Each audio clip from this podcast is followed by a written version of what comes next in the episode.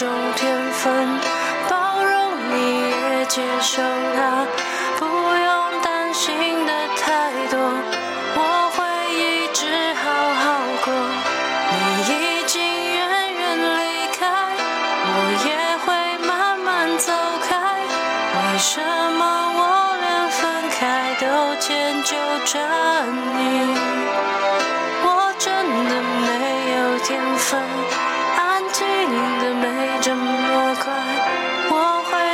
着放弃你，是因为我太爱你。各位听众朋友，大家好，欢迎回到为你点歌，我是海苔熊。不好意思啊，因为最近呢，实在是事情非常忙碌，然后常常都在想说，天哪，我这样下去该要怎么办才好啊？就是常常身体不是很舒服。今天本来要录音的时候，觉得喉咙有点痛，才发现哦，喉咙好像有点发炎。所以为了避免这样的状况呢，我就稍微休息了一下。那这两天有比较好了，也谢谢大家在 IG 上面的关心。今天我们要跟大家分享这个故事呢，是由 YT 所点播的故事，就是 YouTube 的那个 YT。老实说，我觉得他写来的故事跟许多人会遭遇到的状况有点像，其实就是一个有点类似晕船的故事。可是与其说是晕船，不如说是。他已经进入了一段关系当中，只是在这段关系里面好像一直没有得到一个确切的身份，直到后来两个人的感情发生了一些变化，他才觉得哇，原来最后我还是一个人。大家可以找一个舒服的地方坐下，然后调整呼吸，我们来听听有关于 YT 他写来的故事。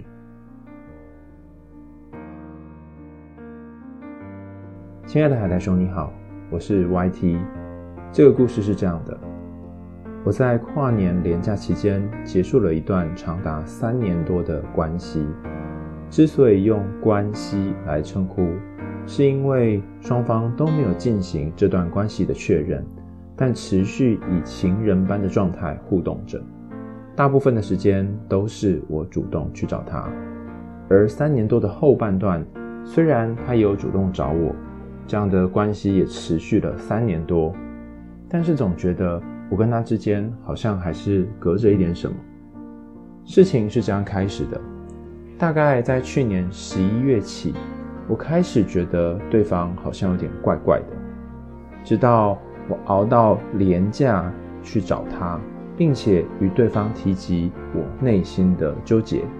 他说他回来找他，就是前女友，他回来找前女友。他们开始联络了，而且前女友好像有意要复合，他也有这个想法。他说他自己也想了很多次，但是时间不对，好不容易准备下定决心，但是前女友却回来了。我看着他，眼泪不断的落下，他主动吻了我。我问他这是什么意思，他笑而不语。他轻声说了一句我们彼此之间的暗号，我摇摇头，唯一一次的拒绝他了。后来我看了他讯息的内容，原来他们早就以情侣一般的状态互动着。大约在十一月开始，一直到我偷看他讯息的那个时候，可能已经持续了一段时间。我忽然意识到，他睡觉的时候总是抱着的那颗枕头。似乎也是前女友的。那晚的谈话好漫长，好漫长。他喝多了，而我对于当时候的记忆也渐渐模糊了。连假结束前，他说：“你还是可以来我家吃饭什么的，但是我们不能够再像以前那样了。”这一次，他不愿送我到家，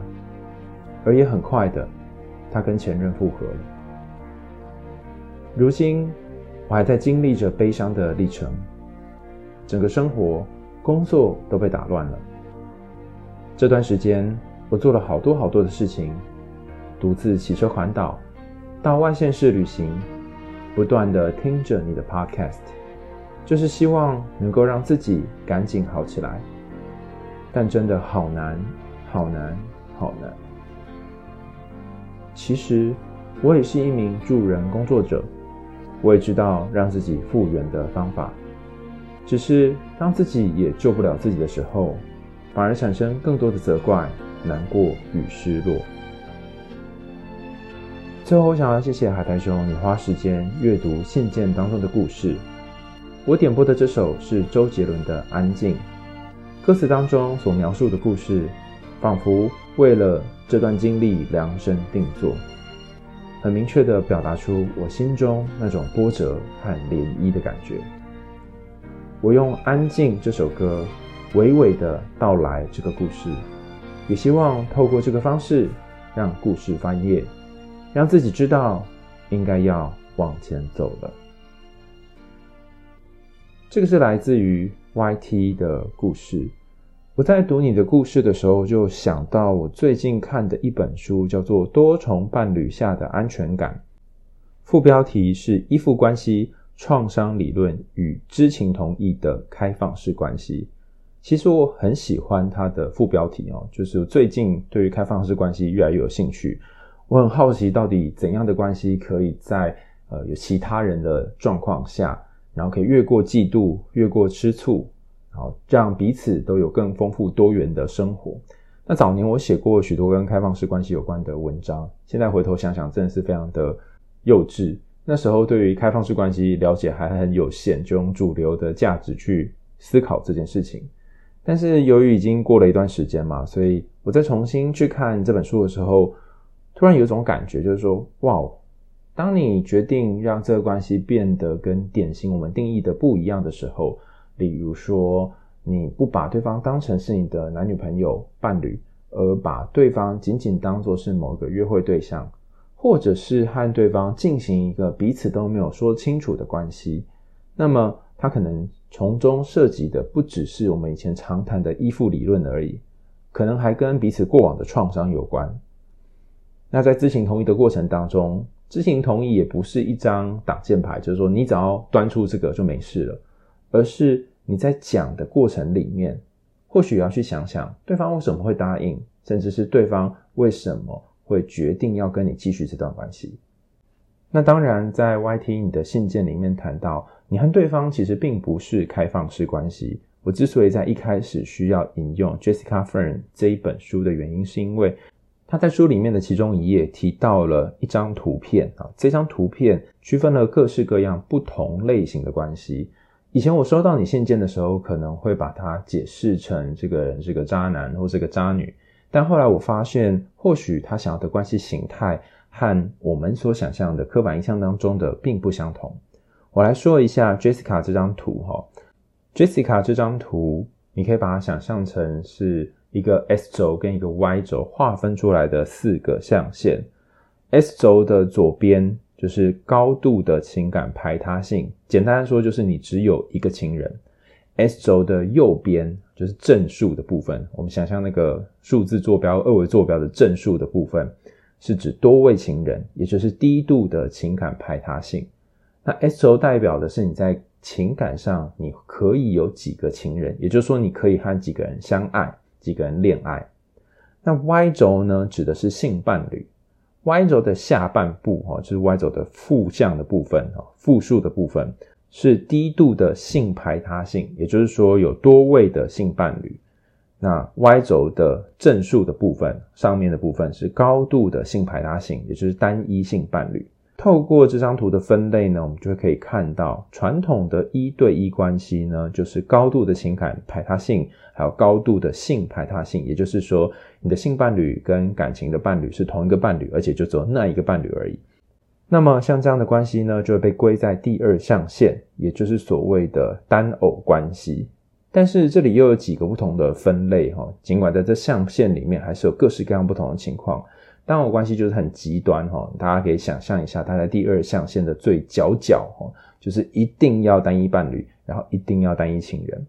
可是有一些比较模糊的地方，比方说差不多一对一关系，例如说我可以接受你和不同的人发展性关系，或是不同的人发展感情关系，但是不可以太过深入。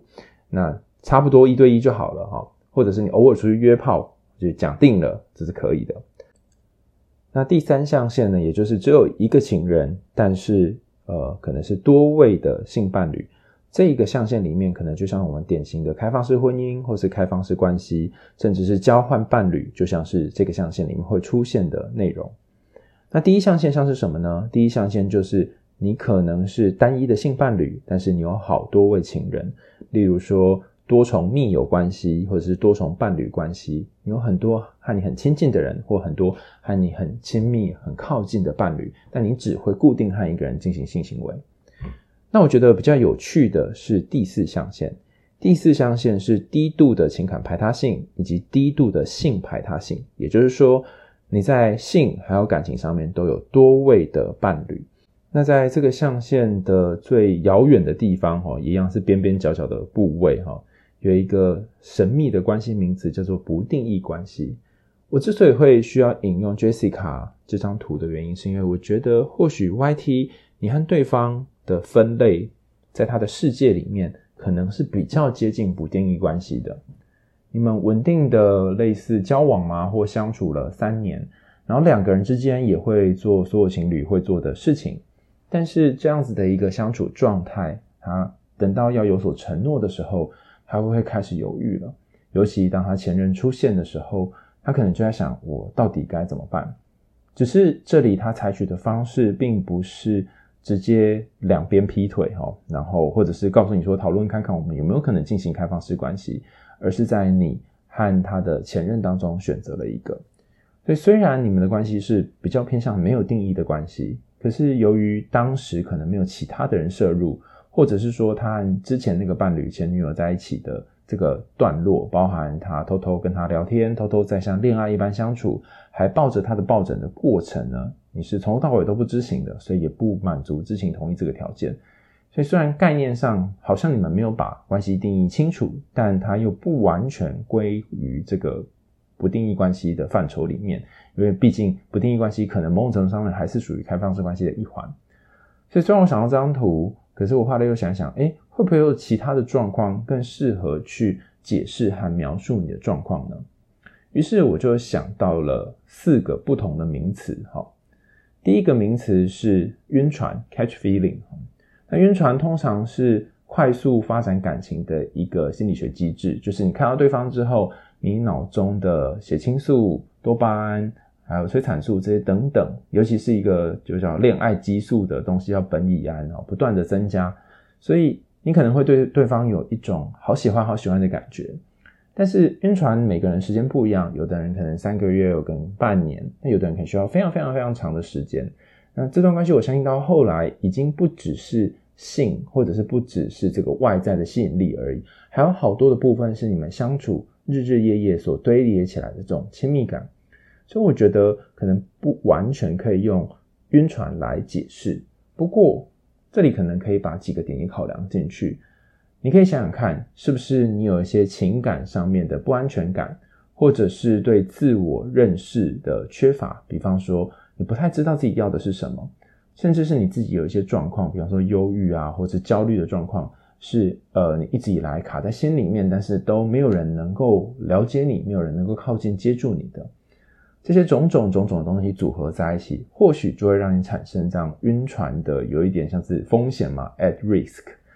那此外，对方他可能有对于承诺的恐惧。想想看哦，他已经和你持续了三年的这种方式的互动，但一直没有要给你一个确切的答案。可能他还惦记着前任，可能他还对你们的关系没有一个明确的能够让他定下来的打算。那等到他确定要定下来的那个 moment，没想到反而对方出现了，就是他前任出现了。所以这个时候，你可能要适时的去退一步思考一下。在这段关系里面，你有没有达到自己一开始想要有的期望和目标？那另外一个我想到的词呢，是叫做 friend with benefit，就是好友万万岁，或者是超友谊关系。那不论是没有承诺的约会关系 （dating relationship） 或是 friend with benefit，它其实都存在着一种模糊的界限。这里面的情感其实真的很难描述清楚。我觉得这个最接近你们之间的一种关联。这种关系通常是两个人彼此有性的关系，但没有进入传统上所定义的有承诺的关系状态。对外你可能会说你们是朋友，然后也享受一些性的乐趣，可是不包括投入承诺跟情感。这是 friend with benefit 的定义。但我觉得你们两个之间应该是有投入情感，只是没有投入承诺而已。而这样的关系也可能带来一些复杂和风险的状况，比方说，你可能会对于对方开始产生情感，那对方不一定和你有类似而且同等的情感，所以就会导致不平衡，或者是你会觉得不舒服的这种状况。而且，如果你们两个人之间的期望和规则不清晰，那这种关系呢，可能会导致混淆还有不解的情绪，你内心可能会有很多问号。你也不晓得你跟他之间到底算什么，所以基本上来说，大概会面临两种情况：一个是情感不对等，就是你对他产生好感，但是对方不一定对你有同等的好感，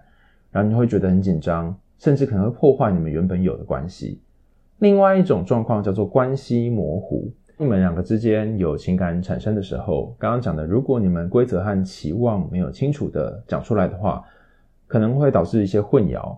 然后他的期望跟你的期望之间呢，这种差距会让你感觉到非常不舒服。通常我会建议哦，如果你们关系是处于一个模糊的状态，依然还是可以定义在这段关系里面你们可以做什么。比方说，具体来讲，在外需要怎么称呼彼此呢？可不可以跟朋友提及有一个这样的对象存在呢？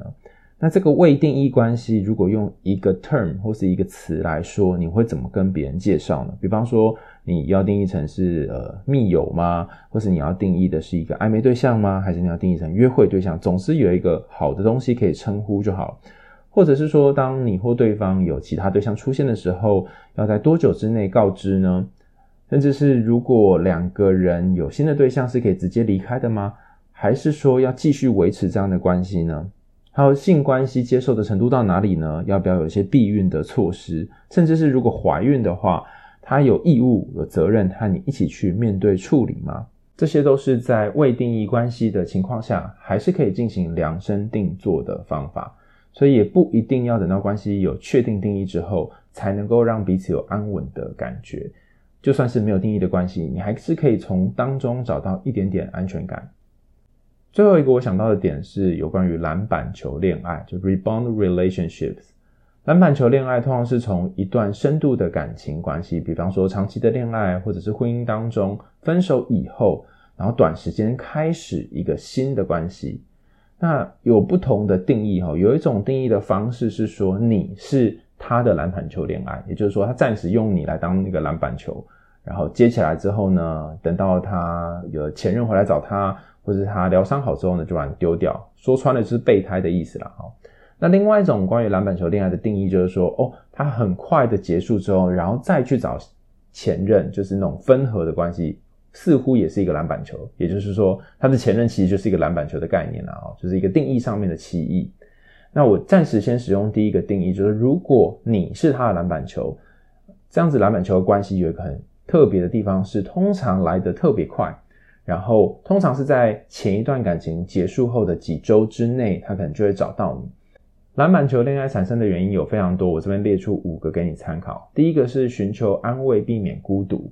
或者是试图让之前的伴侣嫉妒。很多人就是为了让前面的伴侣说，感觉到说，哼，你看，就算没有你，我还是可以找到其他对象，后悔了吧？哈，这种方式来进入下一段关系。第二个点是篮板球的恋爱当中，就是那个丢篮板球，哈。的人在你的故事里面，就是这个男生或是那个和你在一起的对象，可能没有充分的去处理前一段关系的结束，所以在他心中有一些纠结，而且这些纠结呢，会在你跟他的这段新的关系里面产生挑战。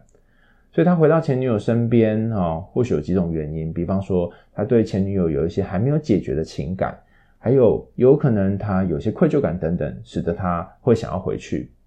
从他跟你的互动当中可以看出来，当他需要在你和前女友当中进行抉择的时候呢，不论是最后的选择，或者是中间的一些牺牲等等，他都会牺牲你，然后选择前女友，所以你就会陷入一种非常卑微的状态，就是好像不管我做什么，都是没有办法赢过你对前女友的爱。那还有一种可能是，或许他对于前女友觉得自己有一些责任或义务，所以他必须回去把这段关系。救起来。那第四种情况是，他在新的感情当中感觉到不安全或不满意，就是在你跟他的关系当中，他其实没有那么快乐，所以他想要回去一个他觉得舒适然后比较快乐的关系。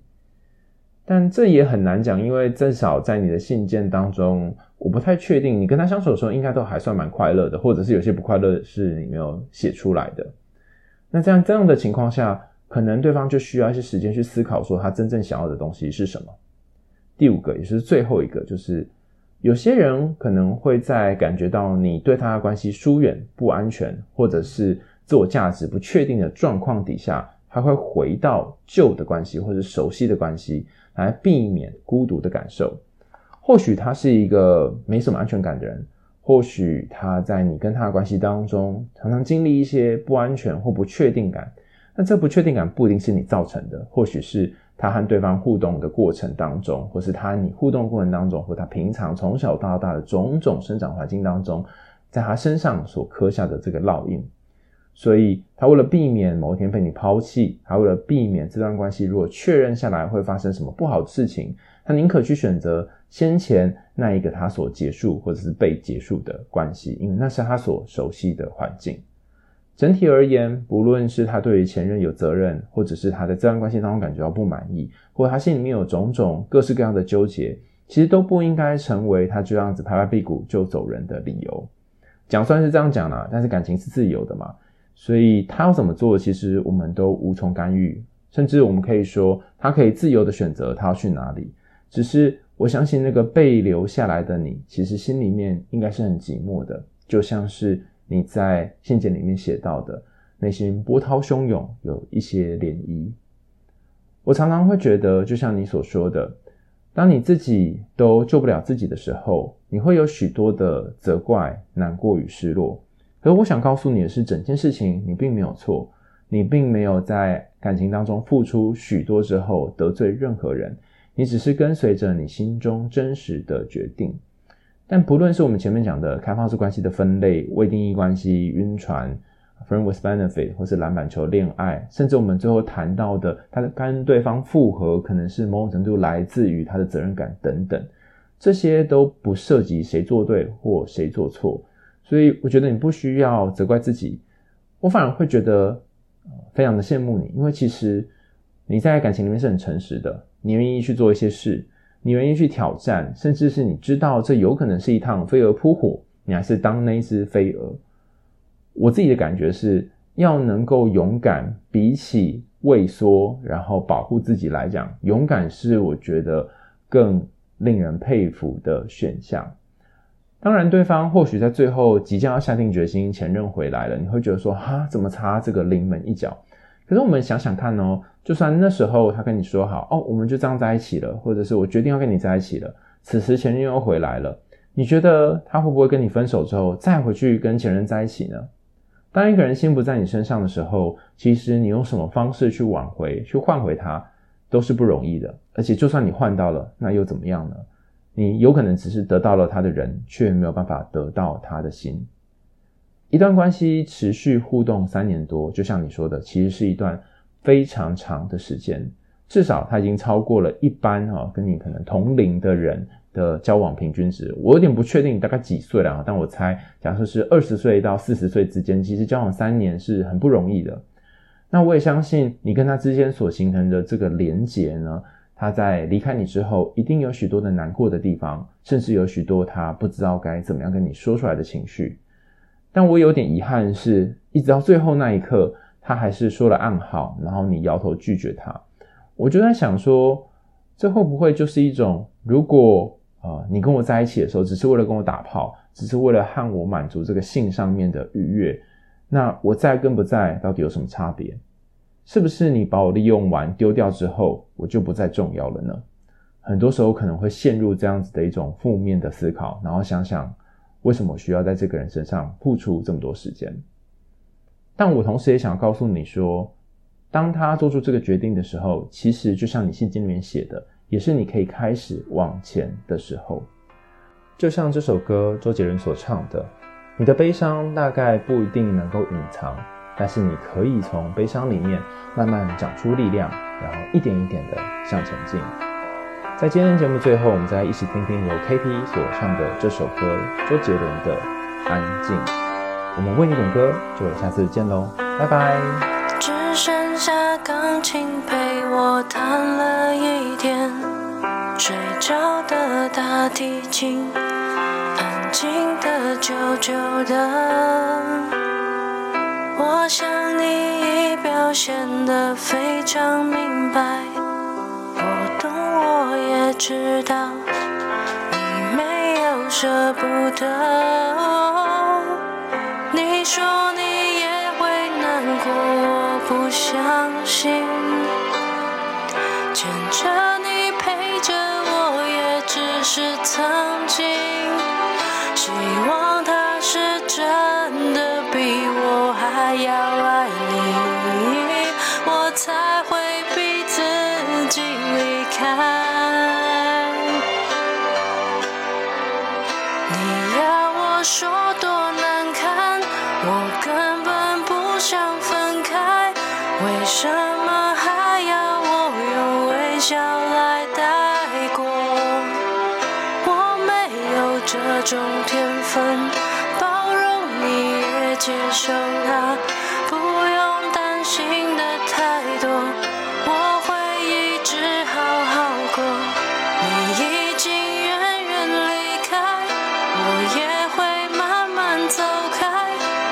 什么我连分开都迁就着